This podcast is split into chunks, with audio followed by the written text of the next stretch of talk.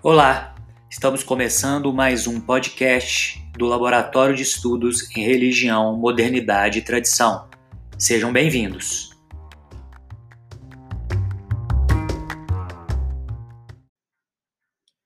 Nossa convidada de hoje é a Andrea Kogan. A Andrea é, está realizando um pós-doc aqui conosco no, no programa de pós-graduação em Ciências da Religião da PUC Minas.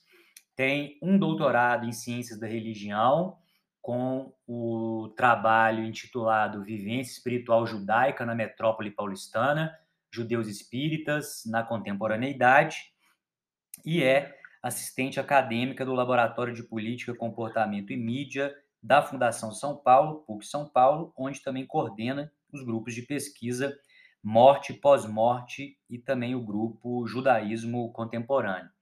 Aqui na PUC Minas, na Ciência da Religião, ela trabalha com as relações entre judaísmo contemporâneo, Umbanda e Candomblé. Andréia, bem-vinda. Muito obrigado por ter aceito esse convite prazer é todo meu, eu que agradeço e pela oportunidade de gravar esse podcast, pela oportunidade de falar sobre o meu trabalho e pela nossa parceria. Agradeço sempre.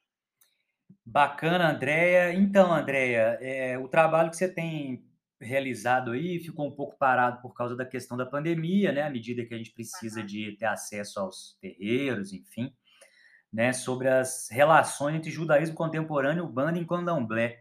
O que, que é, como é, como assim, né? O que que judaísmo com Candomblé e Umbanda tem a ver, né? O que que você está buscando aí na sua pesquisa? Olha, é uma continuação natural, Rodrigo, do meu trabalho de doutorado. No doutorado, eu estudei especificamente judeus seculares que têm outras religiões ou praticam outros rituais de outras crenças religiosas, basicamente o espiritismo. Como a gente bem sabe, num projeto de mestrado, de doutorado, de pós-doutorado, não dá para a gente estudar o mundo inteiro e todas as religiões num projeto só. Então, quando eu comecei o, o projeto e quando eu comecei a, a, fazer as disciplinas na PUC de São Paulo, isso há quase 10 anos, a ideia era realmente estudar o judeu uh, inserido em outra religião. Porque a gente entende o judaísmo não só como uma religião, mas o, o judeu inserido aqui, no caso em São Paulo, num ambiente multicultural e que tinha outras e que tem outras práticas religiosas. A ideia era realmente fazer falar de umbanda, falar de candomblé, falar de espiritismo, só que uhum. a gente precisa focar, a gente precisa diminuir ali o objeto e as pesquisas. E aí no doutorado eu estudei judeus que têm práticas espíritas dentro de casa, que fazem os rituais espíritas dentro de casa. Uhum. O evangelho no lar, a mesa branca, enfim, como cada um chama do jeito que quiser.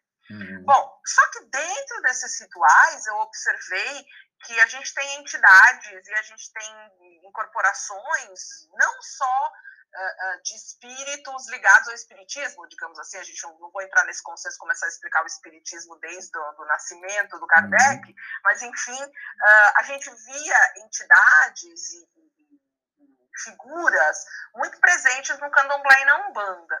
Então, eu fechei o trabalho de doutorado focando no espiritismo, relatando também e falando da necessidade de se continuar esse estudo e essa pesquisa de campo. Muito bem, o tempo passou, nos encontramos e veio pandemia, e aí fiz esse projeto uh, que eu acho absolutamente necessário. Até as pessoas falam: quando é que vem o próximo livro? Quando é que vem o próximo projeto? Porque é um retrato de um pedaço de uma comunidade judaica que ninguém nunca escreveu antes, Sim. né? Uhum. Então, a ideia era, a gente começou o ano passado, em 2020, a ideia era esse ano fazer pesquisa de campo em terreiros de Umbanda e Candomblé, nos quais judeus uh, frequentam.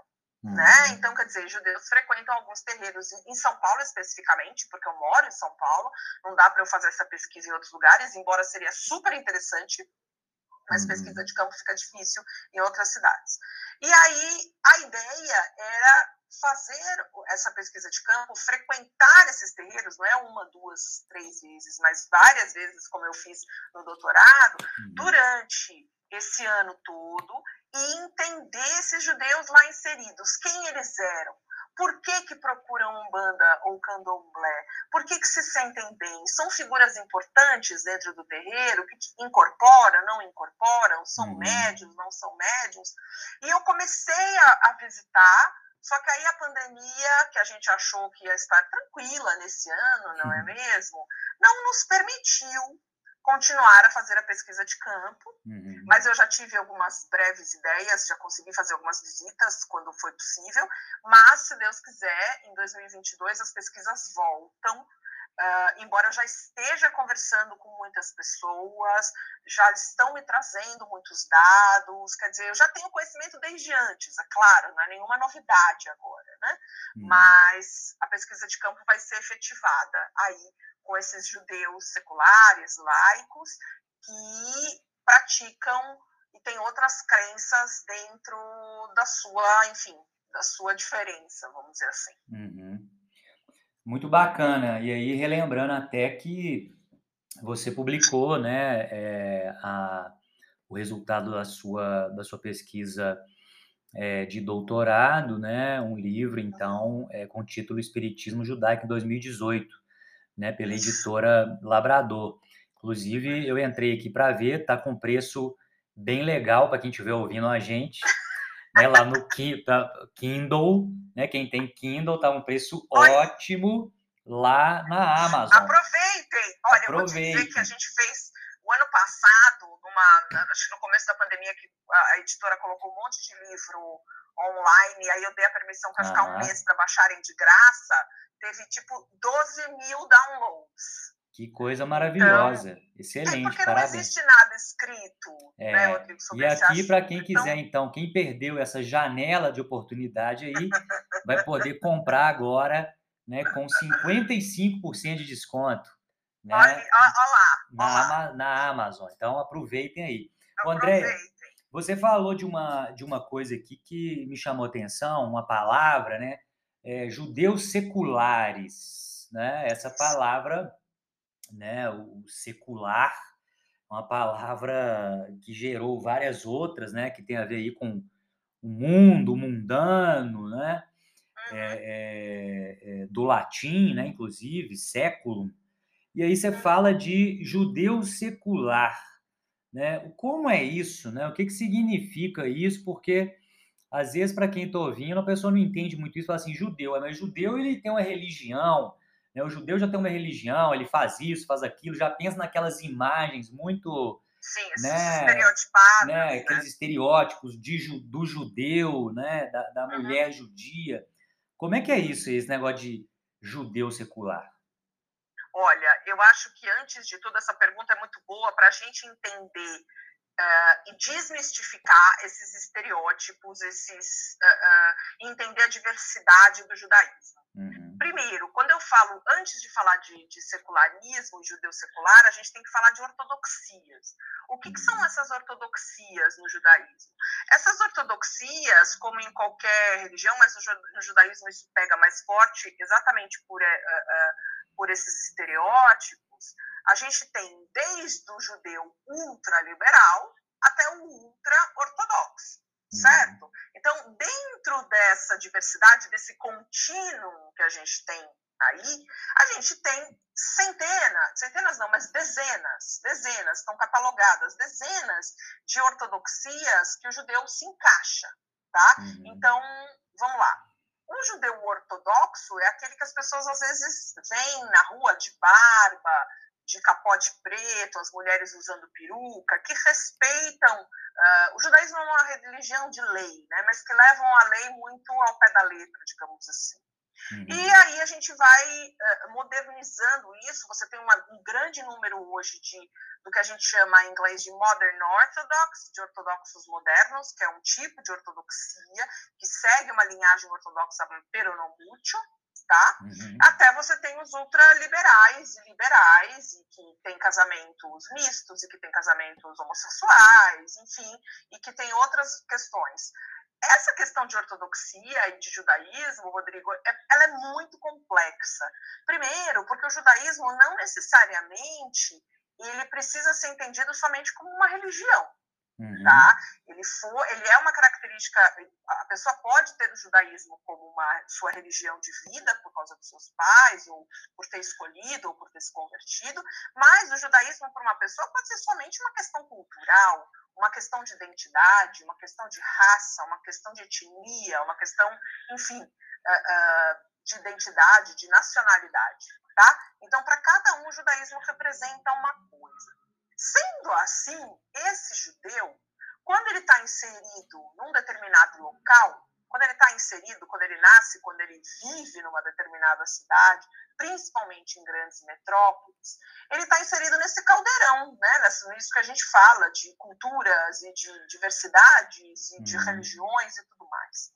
Estudando uh, a cidade de São Paulo, estudando a imigração judaica de vários judeus que vieram da Europa, estudando os movimentos religiosos na cidade de São Paulo, a gente pode chamar de secular aquele judeu que não é, não tem uh, uma ortodoxia, quer dizer, não é ortodoxo, não leva, não faz todos os rituais, digamos assim, e que inserido nessa metrópole, inserido aqui em São Paulo, ele tem influências de outras religiões, influências de outras crenças e vive uma vida absolutamente normal como qualquer paulistano. Né? Isso seria bem grosso modo uh, essa ideia de uma sociedade uh, o que a gente pode falar de laico também, né, que não, não, uhum. não, vive essa religião dessa forma. Então, eu estudo particularmente este judeu, este judeu inserido nessa realidade cosmopolita, metropolitana, cheia de diversidade, cheia de culturas, judeu influenciado por outras religiões, e que uhum. busca outra, outras religiões em diversos e diferentes motivos da vida. Uhum. É, você tinha me falado uma vez é, hum. até de uma. Os, os judeus eles são excelentes em fazer piada, né? E eu lembro até de um livro famoso, né, do, do, do Freud, né, um dos grandes judeus aí do 19 do 20, né, que ele vai até estudar um pouco essa questão do xiste, né, a relação com o inconsciente ali num livro de 1905, né, é um texto até uhum. bem difícil, né, um texto que é, é um texto mais complicado dele, mas enfim, ele traz um pouco essa questão das piadas e tal, e você me disse uma vez de uma piada. É, você me passou até isso, né? Eu te pedi, conversei conversando com vocês, falou: Rodrigo, tem uma piada ótima e tal que trata sobre isso, que foi publicada até num livro aí da Deborah Baum, né? Isso, é, a piada judaica. Né? A piada judaica, o ensaio com exemplos, né? Que saiu pela ANE. Uhum. E é, você trouxe uma piada ali que trazia um pouco essa, essa ideia de um judeu que estava naufragado numa ilha, né? É, Exatamente. Conta pra gente um pouco isso, um pouco dessa piada aí, e o que que ela tem a ver com esse, esse, esse ser judeu, né, que é multifacetado, não, né? multifacetado, exatamente, que não se encaixa nem aqui, nem ali, nem acolá nas interpretações, uhum. então, do caso é, da Torá. Olha, é, é, aquela piada, tá bom, esse livro é muito bom, eu acho que ele explica basicamente as ideias do humor por trás do judaísmo, né? Uhum. Uh, e a piada é aquela ideia do dois judeus, três opiniões é absolutamente verdadeira. Sempre, sempre. Tipo, eu acho isso, aquele acha isso. Tem uma coisa muito importante no judaísmo que eu acho que é um pouco diferente, principalmente aqui no Brasil, das pessoas entenderem, Rodrigo, antes de eu contar a piada do náufrago, hum. é que judeu não tem papa. Né? Sim. Você não tem. Você tem os rabinos? Sim, você tem os rabinos, como eu disse, de diversas ortodoxias. Se você não está feliz com o seu rabino, com a sua sinagoga, você vira as costas e procura outro. Né? Então uhum. é isso. O judeu estava numa ilha deserta e construiu três sinagogas. Três sinagogas. É, aliás, duas sinagogas. Duas sinagogas, mas ele estava sozinho. E aí chegou, de repente, alguém para resgatar, resgatar esse judeu e falou assim: Mas peraí, meu amigo, você está aqui sozinho, numa ilha deserta, você construiu duas sinagogas. Aí ele fala assim: sim, essa é a que eu frequento, frequento, e aquela lá é a que eu nem passo perto. Entendeu? Porque você sempre tem esse, essa ideia, assim, tipo, aquilo ali não é meu. Então é muito difícil, isso a gente entende, porque é muito complexo você falar de uma comunidade judaica só no Brasil, uma comunidade judaica só em São Paulo, porque são, é uhum. muita diversidade. E, e essa, essa vivência no paradoxo, Rodrigo, ela é essencial ao judaísmo. O judaísmo, o Heschel, grande filósofo do século XX, Abraão Yeshua Heschel, falava ser, falava ser judeu é viver no paradoxo. É viver entre dois. Ele tinha uma frase no Deus em Busca do Homem, maravilhosa, uma citação, que ele falava: ser, viver, ser judeu é como viver num imã, entre dois lados opostos. E aí você tem que entender essa diversidade e essa multiplicidade e essas oposições e tem que viver bem com isso, senão você enlouquece. Uhum. Tanto que muitos pesquisadores de filósofos e, e, e, enfim, antropólogos, historiadores, músicos, vamos dizer, judeus, é essencial entender a, a, criação, o judaísmo dentro dessas pessoas para entender os paradoxos dentro da alma. Aí você uhum. fala, mas todas as religiões são assim? Não, não são. Uhum. Não, não são. É. Né? Então, eu acho que essa diversidade ela é própria. Esse paradoxo é própria, uhum. próprio. Ter uma sinagoga que você adora e ter uma que você não passa nem perto é próprio. Uhum. Né? Então, e, então, nada mais é, normal do que o judeu se encontrar aqui em São Paulo com outras manifestações religiosas. Uhum. Excelente. Muito bacana essa, essa ideia aí do Heschel, né, que é um grande autor, uma grande figura aí da, né, do judaísmo do, do século XX, dessa uhum. vivência no paradoxo. Né? Muito, vivência no paradoxo, é isso muito, mesmo. Muito bacana isso. Pois é, é, é André, e aí é, é essa questão aí da, dos judeus, então, é, seculares, no caso, no Brasil e em São Paulo, né? Aí, quer dizer, nós vamos afunilando um pouco essa, a compreensão da coisa, e vão chegando então, quer dizer, judeus seculares, beleza, já explicou um pouco o que, é isso, né? Como é que você entende isso? E aí em São Paulo, como é o que que você tem ali, o que que caracteriza então esse esse mapa religioso de São Paulo e como esses judeus, no caso seculares, que eu imagino que é uma comunidade judaica em São Paulo bastante heterogênea, né, pelo que você está dizendo. Exato né? Como é que isso acontece aí é, desses, é, como é que esses judeus seculares se manifestam em São Paulo? Como é que é a manifestação, a experiência religiosa, né? Dessas uhum. religiosa ou não, vou... né? Porque tem o secular, né?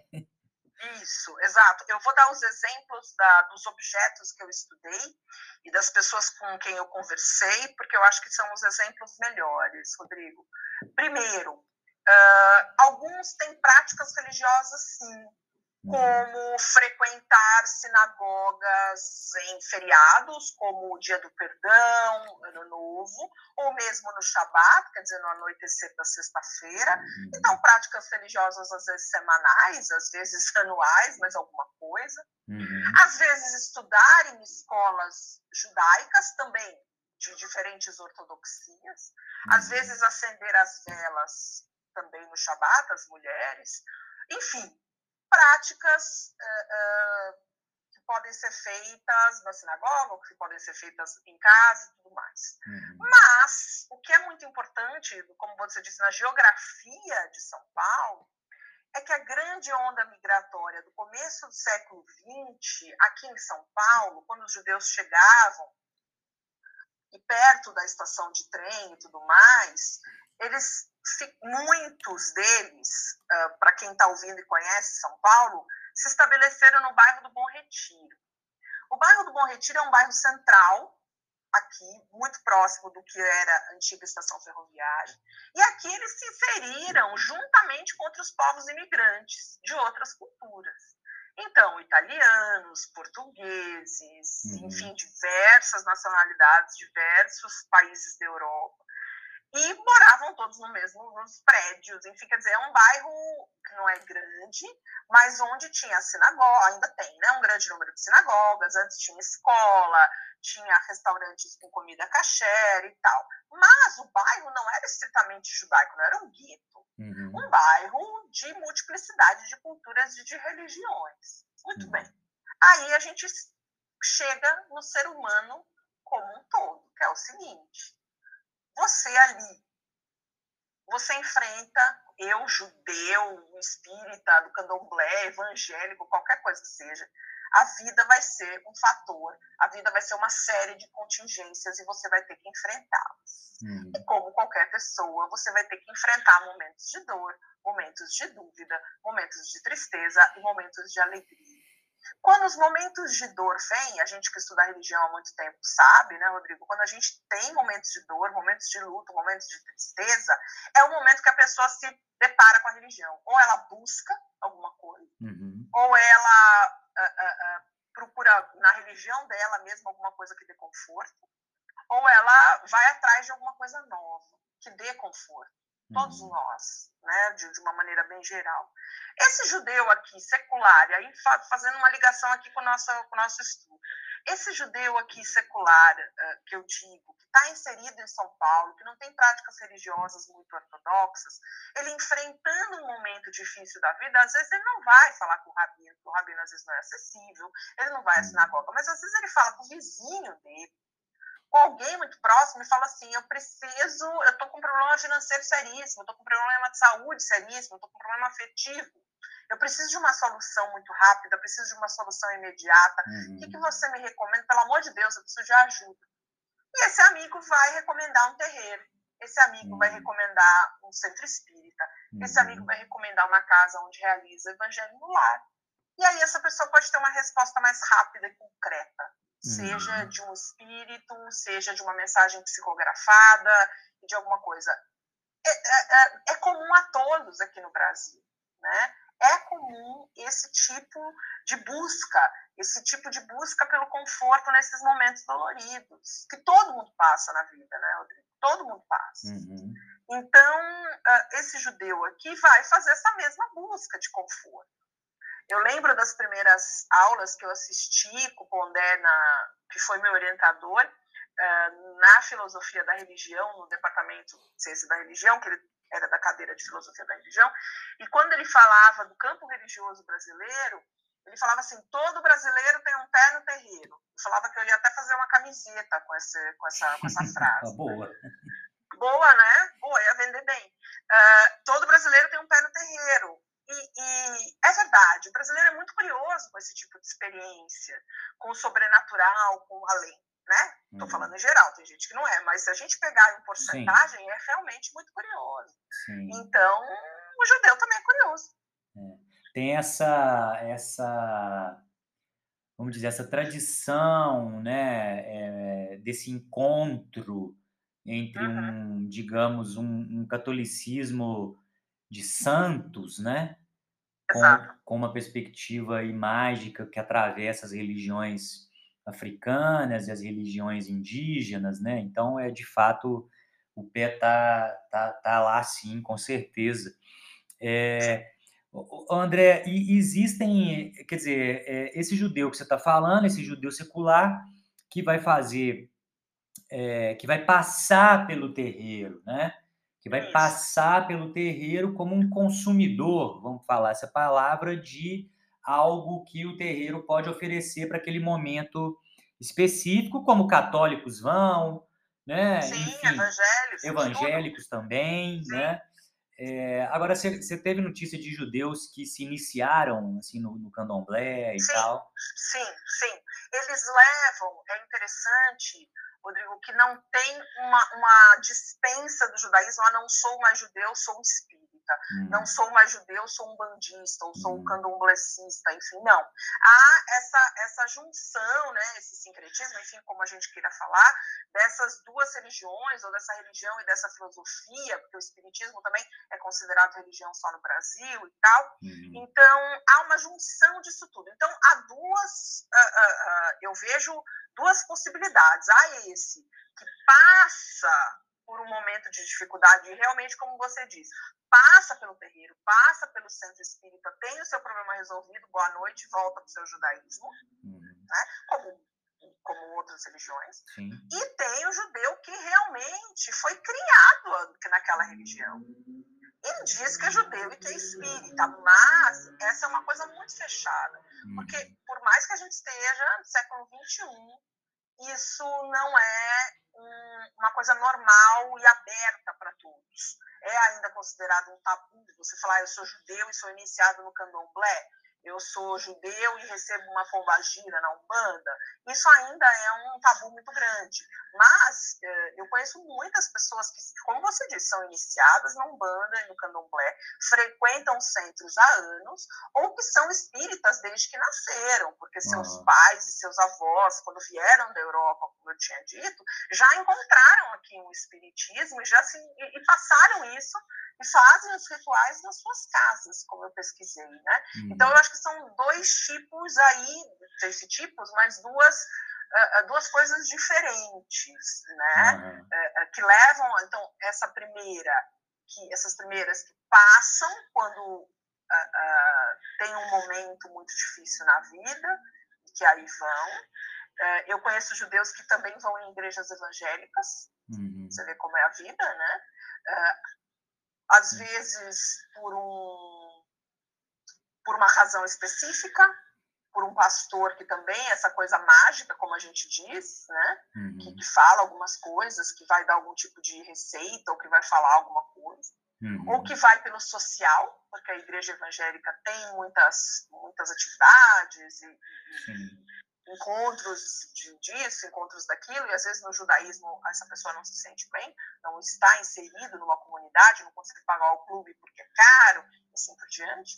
Uhum. E você tem os judeus que são, eu sou judeu e eu sou espírita, eu sou um judeu e eu sou um budista, que levam isso, esse paradoxo interno, tem que uhum. ser, é mais aceito, digamos assim, uhum. né? Tem essas duas questões. Entendi. Andréia, é, você, tá, você fala do, do, do, judeu secular em São Paulo. Agora, você tem notícia de alguma coisa assim, né? Lógico que não é seu, o âmbito da sua pesquisa, não foi pesquisa que você fez, mas você tem uma, uma um contato né, grande com os Estados Unidos, enfim. É, nos Estados Unidos, que também tem um grande número de judeus, é, esse, esse fenômeno aí do judeu secular, ele também se apresenta dessa forma, uma forma mais, né, mais forte? Como é que é isso lá, essas, esse, esse trânsito religioso do judeu nos Estados Unidos, no caso? Eu comecei a estudar, Rodrigo, por incrível que pareça, uh, por um livro, comecei a me interessar, aliás, eu me interesso por esse assunto há anos, né? depois que a gente vai descobrindo e vai, vai, as fichas vão caindo. Mas, uh, honestamente, a primeira coisa que eu li foi um livro de um pesquisador da Universidade de New Orleans, que chama Roger Kamenetz, e ele fez uma pesquisa muito maravilhosa sobre judeus no budismo, né? Hum. Judeus budistas. Aí são números muito grandes, realmente. Eu acho que ele chegava à conclusão, não lembro exatamente, acho que um, um quarto dos judeus uh, americanos eram também budistas. Né? Uh, claro, eu estou falando de judaísmo e budismo. Aqui no Brasil eu não posso falar de judaísmo e budismo, Sim. tenho que falar de espiritismo e candomblé, quer dizer, cada Sim. um na sua, na sua cultura. Exato. E lá, Rodrigo, o, o, professor Roger, ele fez uma pesquisa maravilhosa, uh, se não me engano, é do ano... A viagem que ele narra ele faz um mix de, de, relato de viagem com pesquisa acadêmica, porque ele narra a viagem de um grupo de judeus de diversas ortodoxias, eram mais ou menos oito, desde rabinos até é, é, judeus mais liberais, e no, no Tibete, o Dalai Lama. Eles ficaram uma semana lá. Isso foi em 1998. Então, ele faz o relato dessa viagem junto com pesquisas acadêmicas sobre judaísmo e budismo. Esse livro chama The Jew in the Lotus, O Judeu no Lotus. Uhum. Não tem tradução para o português, mas esse livro mostra exatamente isso que você está falando, quer dizer, essas ideias do, do judaísmo nos Estados Unidos. E a bibliografia de judaísmo e, e, e secularização vamos dizer assim, judaísmo e, e diferentes uh, correntes religiosas em inglês, principalmente nos Estados Unidos, é gigantesca. gigantesca, uhum. a bibliografia é gigantesca, porque obviamente é o lugar que tem mais judeu no mundo e é os que mais estudam essas questões, mas a gente não tem muita coisa em português em relação a isso, né? Mas, ah, e, e tem outras coisas também, eu gostaria muito de estudar, eh, eu já fiz muitas palestras agora online, né, nesses últimos meses, no Rio, em Curitiba, mesmo em Belo Horizonte, em Porto Alegre, Uhum. que Manaus, que eu conheço, que pessoas vêm me ligar e vêm me contar as histórias, né? De um terreiro no Rio, de um terreiro não, acho que era de um centro espírita no Rio, que uh, uh, o coordenador desse terreiro, o dono desse terreiro era judeu. Então tem uhum. muitas histórias interessantes do Brasil inteiro. Seria interessante fazer uma pesquisa do Brasil inteiro, mas não dá numa vida é. só, creio eu, né? é, com certeza.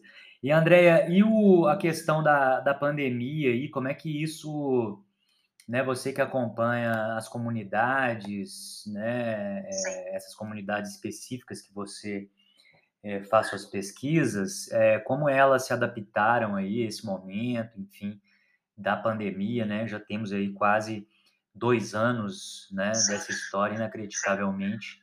Como é que, como é que você viu isso aí, essa, essa movimentação das comunidades?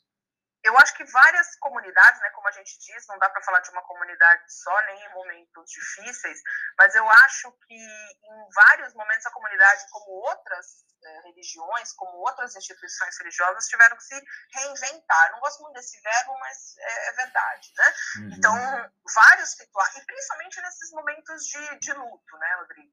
Eu acho que as comunidades e algumas entidades fizeram serviços maravilhosos e que eu pude presenciar na, na pandemia. Vou dar um exemplo uh, uh, do que eu vivi, por exemplo.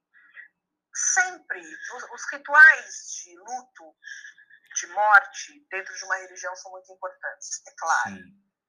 Todas as religiões a gente pode, pode falar do quanto isso é interessante, tanto que esse é um, um dos meus objetos de estudo dentro do Labu. A gente tem um grupo somente de estudo de morte e pós-morte, né? E na pandemia a gente estudou muito, e uma das questões do judaísmo foi o, é o seguinte: ah, é muito importante naquele momento do luto a família ser é, acompanhada por outros familiares, pela comunidade, por amigos e durante uma semana aos rituais de luto. São, não vou falar tudo que não vai dar tempo, mas uh, rezas, né? rezas na casa da família ou na sinagoga, ao anoitecer e ao amanhecer. Muito bem. Como é que você faz essa reza agora na sinagoga e em casa? Não faz. Não faz. Na pandemia não fez. Então as famílias de repente ficaram muito desamparadas, e não só por mortes, mortes de Covid, mas as mortes que obviamente continuaram a acontecer, porque ninguém parou de morrer de outras coisas, no caso. Sim. O que as comunidades fizeram, que eu acompanhei algumas delas, criaram salas no Zoom e que, de uma certa maneira, Rodrigo, elas não supriram todas as necessidades, que a gente sabe o que é o acompanhamento virtual e o que é o acompanhamento presencial. Mas, por exemplo, eu dei esse exemplo, já escrevi sobre isso, mas eu acho que é uma coisa muito bacana que eu vi acontecer. É, é, faleceu um amigo aqui da família, que era um grande amigo do meu pai, no começo da pandemia, no ano passado, em abril, de Covid. Uh, a família, se fosse numa vida normal, todos nós estaríamos na sinagoga, estaríamos nos abraçando, estaríamos dando força para a família. Não foi o possível, não foi o que aconteceu. E aí uma das pessoas falou: eu vou abrir uma sala no Zoom, a sinagoga e tudo mais, e vamos rezar juntos. E aí veio, aí naquela sala do Zoom tinha gente do Brasil inteiro e de outros países rezando a reza dos mortos, a oração dos mortos, o Cádiz juntos. Uhum. Foi um dos momentos de maior emoção da minha vida. Uhum. Porque cada um sozinho se deixou ali se levar pela emoção e tudo mais. E até hoje isso permanece. Um dos rabinos amigos, e que eu converso muito, ele me falou o seguinte: ele falou assim, Andréia, agora a gente tem muito mais gente nas nossas celebrações religiosas não só, obviamente, as pessoas que frequentam aquela sinagoga, mas pessoas de outras cidades ou pessoas que não conseguiam se locomover e que frequentam agora essa sinagoga via Zoom, via vendo as celebrações no YouTube ou algumas coisas do gênero. Então tiveram adaptações, adaptações aconteceram. Uhum. Uh, dentro do possível, eu acho que foi feito possível, estão voltando já algumas celebrações, estão voltando algumas coisas e eu espero que realmente volte, mas eu acho que nunca mais volta a ser o que era. Eu acho que as sinagogas vão continuar com suas com seus canais no YouTube uhum. para ter para várias pessoas terem acesso. Né? É, é muito difícil voltar aquilo que era depois do que a gente muito. viu das possibilidades abertas, né? Exato. Mesmo com todos os limites, né? O mundo se abriu e isso né, coloca outros não desafios, volta. né? É. O Andréia, queria te fazer mais uma última pergunta aqui, mas não menos importante.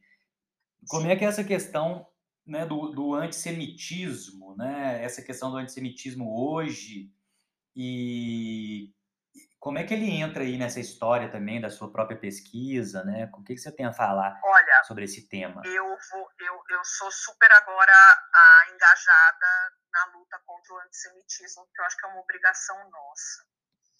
Há poucos anos, esse, há poucos anos não, o antissemitismo nunca desapareceu. Vamos começar daí, nunca desapareceu. Mas eu acho que desde um marco histórico que a gente teve no Brasil, que eu não vou precisar dizer qual, dos últimos poucos anos, uh, algumas pessoas estão legitimadas a falar coisas que antes elas não estavam legitimadas a falar, porque o certo líder político dá voz a algumas falas antissemitas, vamos dizer assim. Muito uhum. bem. Dito isso, é, a gente tem a cada dia notícias novas, Rodrigo, de, de uh, uh, cair o queixo, de pessoas falando coisas antissemitas, porque assim, também tem uma discussão de, de anti-Israel e que, que, bate no antissemitismo e que é muito tênue essa ligação, Sim. né? Mas, por exemplo, vamos dar um... Mas a comunidade judaica não consegue se unir nem no antissemitismo, veja só você. Não consegue se unir nem no antissemitismo. Vou dar um exemplo mais recente. Dia 16 de novembro de 2021, um jornalista na, na televisão Jovem Pan, é televisão, né, agora, na Jovem é. Pan News, fala às sete e meia da manhã que, não sei em que tom, mas ele estava falando com uma jornalista, eu vi o vídeo, tá? Mas não vi inteiro, porque a gente não tem estômago, às vezes, para isso. Um, falando que por que, a Alemanha tinha atingido esse grau de riqueza econômica, com esse grau de desenvolvimento, ele fala assim: bom, também a solução seria matar todos os judeus, como eles fizeram na Alemanha, e ficar com as riquezas. Ele disse isso, Rodrigo. Nossa. A comunidade judaica sã, graças a Deus, foi atrás e já estão acontecendo, né, várias manifestações e processos e afins. Algumas outras pessoas disseram que não, que era uma brincadeira, que eles estavam falando a verdade, que isso aconteceu, claro que aconteceu, mas não estavam levando para um, esse lado de negacionismo histórico, digamos assim. Uhum. Uhum. Um, então, isso é o que aconteceu ontem. E aí, eu acho que todo mundo, e aí volta para a minha pesquisa, eu acho que todo mundo que estuda judaísmo contemporâneo, aliás, todo mundo que estuda judaísmo, ponto, tem obrigação de ser engajado nessa luta contra o antissemitismo. Porque são todos os dias que a gente tem notícia disso, não só no Brasil, como em outros países. Sim. Então, uh, qualquer coisa, eu acho que você tem que falar: peraí, gente, peraí, o que, que você está falando? Não existe piadinha antissemita. Não é mais para fazer piadinha racista também, por exemplo. Então, eu acho que qualquer pessoa que tenha como objeto de estudo, seja o judaísmo contemporâneo, seja a Inquisição, seja o judaísmo, seja o Holocausto, seja qualquer coisa ligada ao judaísmo, tem por obrigação moral lutar contra o antissemitismo. Uhum. E cada um o seu jeito. Né? O meu jeito é o quê? Eu sou professora, então eu sei dar aula, sei falar. Então, se você me convidar para uma. Agora eu estou fazendo animação de festa com esse assunto, olha que beleza. Você quer me chamar para fazer, eu faço uma, eu faço uma, uma, vamos dizer assim, uma fala no meio da festa sobre antissemitismo no holocausto, para dar uma animada ali na, na galera, né? Mas eu acho que é minha obrigação. Uhum. É obrigação estudar. É, o que eu estudo, ninguém estuda, digamos assim. Mas essa outra faceta eu acho que tem que se estudar para conhecer e para não se falar besteira sobre o assunto, ensinar os Sim. outros a não falarem besteira sobre o assunto. É, com certeza a questão antissemita hoje ela é ela vai se agravando também, né? É, na Europa é, são casos é, recorrentes, né? Sim. De, de enfim, manifestações antissemitas. É, manifestações crimes, né? cemitérios judaicos, né? Isso, em sinagogas, né? Vandalismo de, todo, de toda a natureza, né? É. Andréia, eu adorei conversar com você mais uma vez, essa vez aqui de maneira pública, né? Pública, sim, né? Ainda bem que a gente se comportou, não é mesmo? Isso, é que não acontece todas as vezes, mas é, eu te, gostaria muito de agradecer mais uma vez pela ter aceitado o convite, né? E, e dizer da nossa, da nossa alegria aí com essa parceria e de sempre te ouvir e já dizer também para os ouvintes, né, que nós teremos outras possibilidades aí com algum seminário, né, que nós vamos propor. O ano que vem, presencialmente, né, Rodrigo? Pois é, né, eu acho que seria uma... Ano que vem estarei aí, em Belo Horizonte, será já uma... estou me convidando, já estou falando. Você já está convidado, será uma grande alegria poder tê-la aqui conosco. Viu? Muito obrigado, viu, Andréia? Imagina, obrigada a você. Venho sempre que quiser. Pessoal, mais uma vez, então, obrigado pelos que estiveram conosco, aqueles que vão passar depois. E até a próxima. Tchau, tchau. Tchau, até. Beijos.